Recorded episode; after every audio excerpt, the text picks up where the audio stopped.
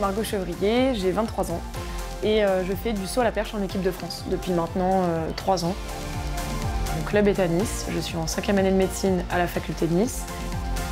C'est un double projet où je suis obligée d'aménager euh, mes études et mon sport. Et aujourd'hui, bah, je me prépare à passer mon concours de l'internat pour être euh, médecin dans quelques années. Et en parallèle, je me prépare pour les Jeux Olympiques de Paris 2024 et pour les Olympiades d'après, puisque l'objectif, c'est de faire 5 mètres et d'être championne olympique un jour.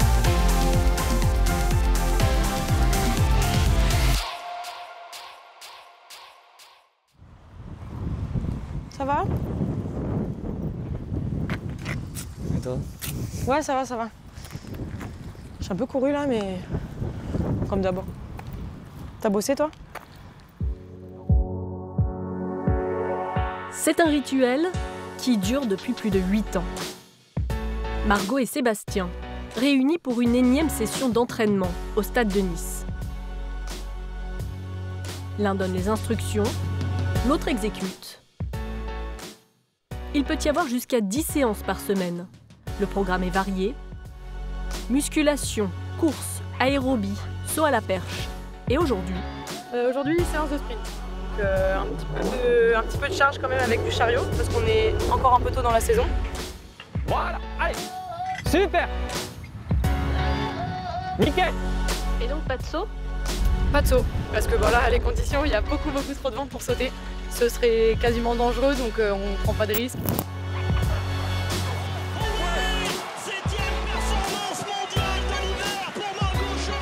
Margot a déjà été sept fois championne de France.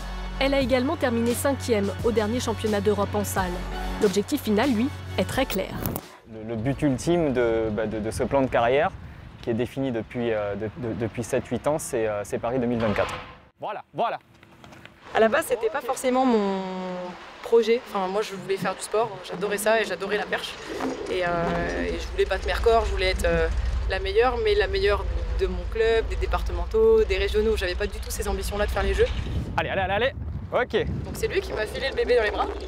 Et maintenant que la mission, moi je l'ai acceptée, c'est devenu son projet aussi. Et finalement, c'est un projet commun.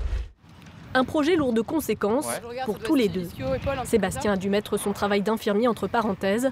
Ce sont le club de Nice et Margot qui lui assurent aujourd'hui une partie de ses revenus. Je ne sais pas si le mot sacrifice euh, c'est le bon, euh, bien que ça entraîne, ça, ait des, forts impacts sur la vie privée, euh, ça c'est une certitude.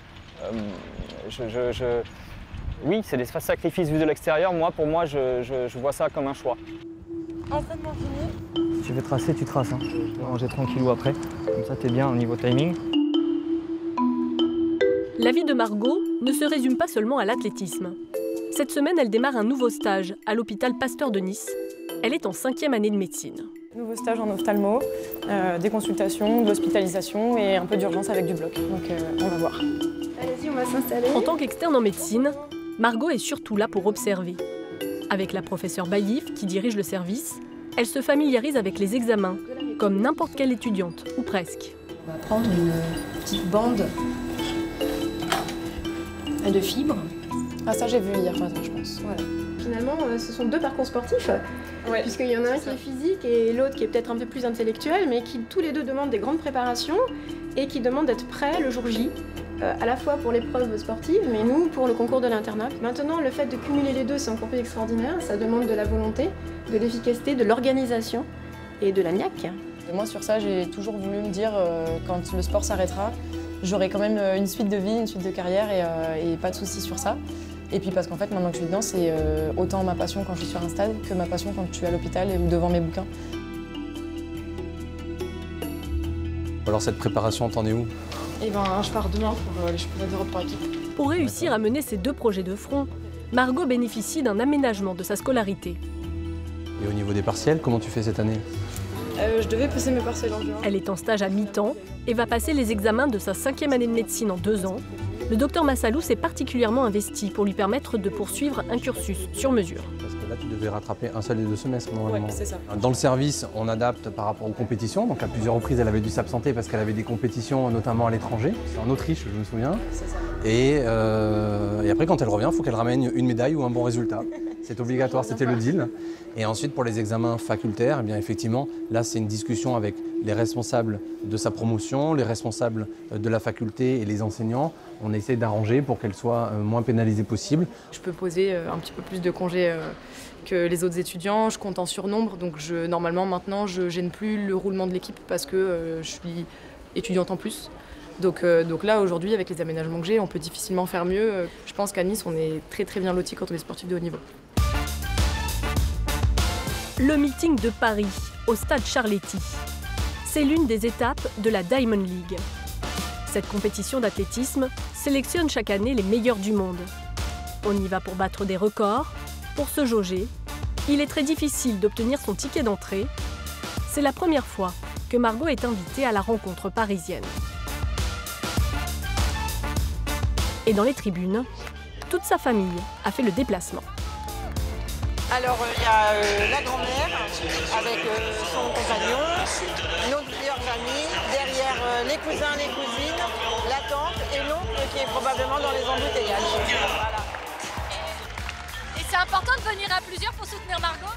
Ouais, pour elle c'est important aussi de voir qu'on est là et que, que, ça se passe bien ou pas bien, on est là, on est là de toute façon un meeting de Diamond League, donc ça rigole pas, c'est un des premiers de la saison pour Margot tout du moins. Pour elle c'est une répétition grandeur nature puisqu'il y a 18 000 personnes aujourd'hui, c'est plein. Elle a la pression de la famille forcément, elle a la pression des amis, la pression du public puisqu'on l'attend de toute façon. Elle est là pour battre un record mais surtout pour se caler jusqu'à la Hongrie. Avant les Jeux Olympiques, il y a effectivement les championnats du monde cet été en Hongrie.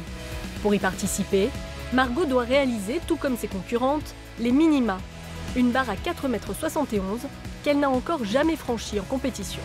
Ça te fait brille Du tout, ça se voit pas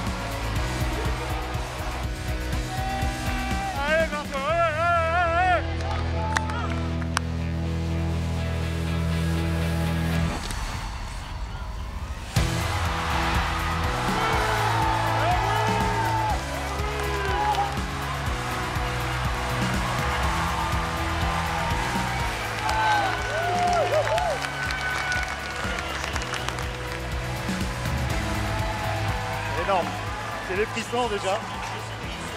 Ah, c'est qualification pour les montres, c'est son record. Donc elle va tenter le record de France derrière. Je la connais, elle va vouloir passer. Ah, c'est génial. C'est une guerrière, hein. c'est clair, depuis toujours. N'importe quel sport qu'elle a fait enfant, il fallait qu'elle gagne. Ce soir-là, Margot terminera deuxième de la compétition. Mais elle ne battra pas le record de France, établi à 4,75 m. Pour Sébastien, l'entraîneur, le contrat est tout de même rempli. Ouais, très satisfait. Très satisfait parce que, euh, parce que pas très bien parti. On a eu du mal à, trouver les bons réglages à l'échauffement. Ça s'est fait pendant le concours et on a fait ce qu'on fait de mieux, c'est-à-dire euh, bah, se servir de notre, de notre tête et de notre petite hargne pour, euh, pour aller chercher ça. Et voilà, on s'était dit que ça allait le faire et ça l'a fait. Donc ouais, je suis très content et je suis fier d'elle. Elle a bien bossé là. Moi, je pense que c'est quelqu'un qui peut faire 5 mètres un jour parce que elle a tout ce qu'il faut, elle a, le principal et il faut, euh, faut savoir la guider et ça ira très loin. Avant de rejoindre les vestiaires, Margot savoure sa performance auprès des médias. Incroyable. Incroyable parce que super dur de se régler. Le public est tellement incroyable qu'on trouve de l'énergie là où on n'en a pas. Donc, euh, donc voilà, j'ai fait le taf, on va dire. Fallait faire les minima pour Budapest. Je les ai fait. Maintenant, je fais euh, ma suite de ma saison plus tranquillement dans la tête. Et surtout, j'ai qu'une envie, c'est avoir euh, quatre fois plus de public à Paris quand on sera au Stade de France et revivre euh, au moins la même chose euh, quand ce sera les Jeux. Donc voilà. Mais elle garde aussi les pieds sur terre. On vit des trucs de fou quand on est sur, sur des grosses compètes comme ça. Mais en même temps, je sais que ben, là, dès que, je, dès que je finis ma tournée, la semaine prochaine, je retourne, je retourne au CHU et je vis la vraie vie avec des gens qui sont à l'hôpital et que ouais, ouais, j'ai ma double vie et je vais continuer.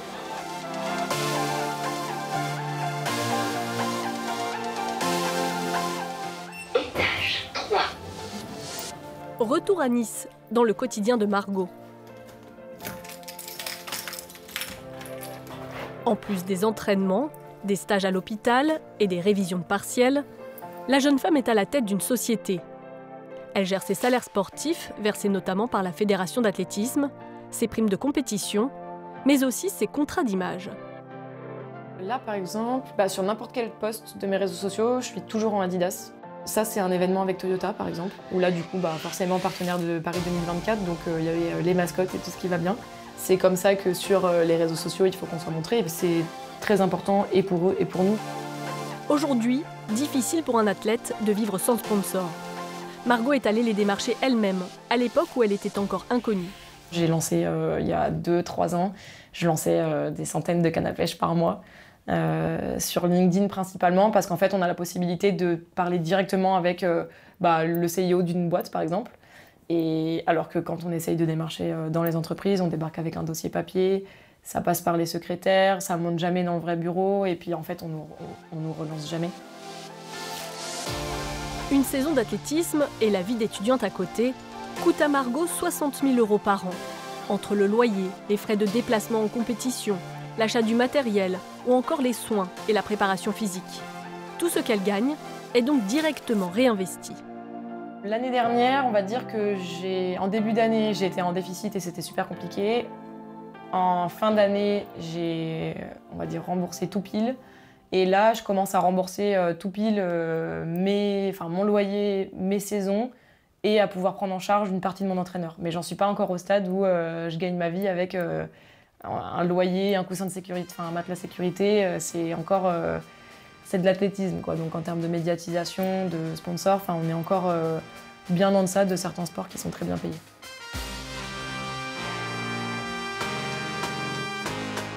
De plus en plus, Margot fait son entrée dans la cour des grands, aux côtés d'autres champions d'envergure internationale.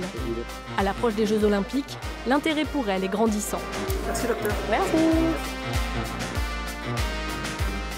Pour réaliser son rêve, elle va devoir franchir 4,73 m, les minima pour Paris 2024. Deux petits centimètres de plus que son record actuel. Il lui reste un an pour y parvenir.